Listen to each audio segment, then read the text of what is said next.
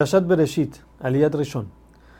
Rashi nos introduce a la Torah diciendo que al ser que la Torah es un libro de leyes, debería haber empezado entonces con la primera ley que fue ordenada al pueblo de Israel. Esto es en, Perashat, en Sefer Shemot, Perashat Bo.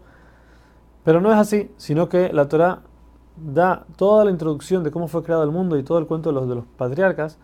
Dice Rashi para enseñarnos que si alguna persona en el mundo venga a decir que el pueblo de Israel le robó la tierra a los siete pueblos que estaban en la tierra de Israel? La respuesta es aquí. Ves que Hashem creó el mundo, Él se la dio al quien Él quería y la puede quitar y dársela a otra persona. Ahora, la forma como está escrita la palabra Bereshit nos insinúa que el mundo fue creado para la Torah y para Israel. Que ya que, ya que los dos son llamados Reshit, el, lo principio o el principal de la cosa. Eso es lo que nos quiere decir el principio de la Perashá. El nombre que Hashem usa para empezar la Torah es el nombre de Elohim. Elohim insinúa a la cualidad del juicio. Ya que al principio Akadosh Baruj quería crear el mundo con juicio. Quiere decir que si la persona hacía algo malo, en el momento recibía su castigo. Pero al ver que esto no iba a ser posible porque el mundo no iba a aguantar, entonces juntó al juicio la cualidad de la generosidad para que el mundo pueda seguir. El principio dice la Torah que el mundo estaba en una situación de desolación y desorden completa. Hashem estaba en su trono celestial, flotando sobre el agua. En ese momento Hashem crea la luz, pero una luz especial, la cual Hashem no quería que los malvados la usen para cosas malas, por eso la guardó y la escondió para los justos en el mundo por venir. El primer día de la creación, no como los demás, no dice segundo, tercero, cuarto, sino dice día uno no dice primer día, dice día 1. Esto nos insinúa que este fue el único día en el cual Hashem estaba solo en el mundo porque todavía no había creado ni siquiera a los ángeles. Por eso dice día 1, ya que es solamente Hashem el que está en el mundo. El segundo día, Hashem fija el cielo en su lugar, aun que el cielo fue creado el primer día, pero no estaba fijo. Hashem lo puso entre las aguas que estaban en el cielo y las aguas que están en la tierra.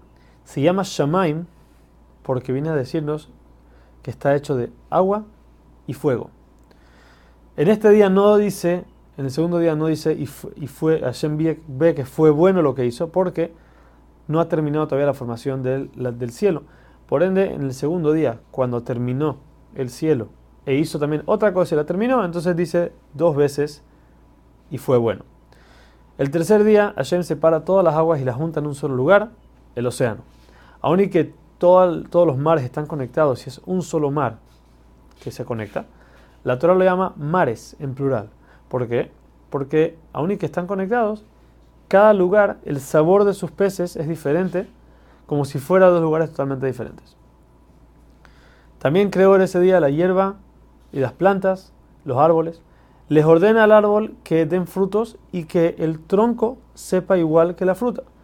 Pero los árboles no hacen caso y solamente la fruta tiene buen sabor, el tronco sabe a madera.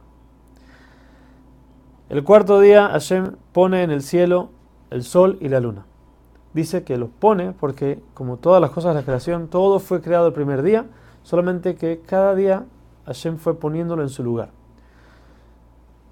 El sol y la luna fueron creados iguales, del mismo tamaño, solamente que la luna se quejó, no puede ser que tenemos dos reyes con una corona, que se refiere al cielo. Por lo que Hashem achica a la luna.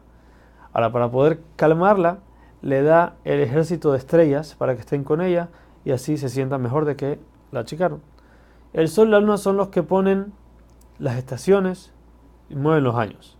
También son los que nos muestran si vienen cosas malas, por ejemplo, cuando hay un eclipse.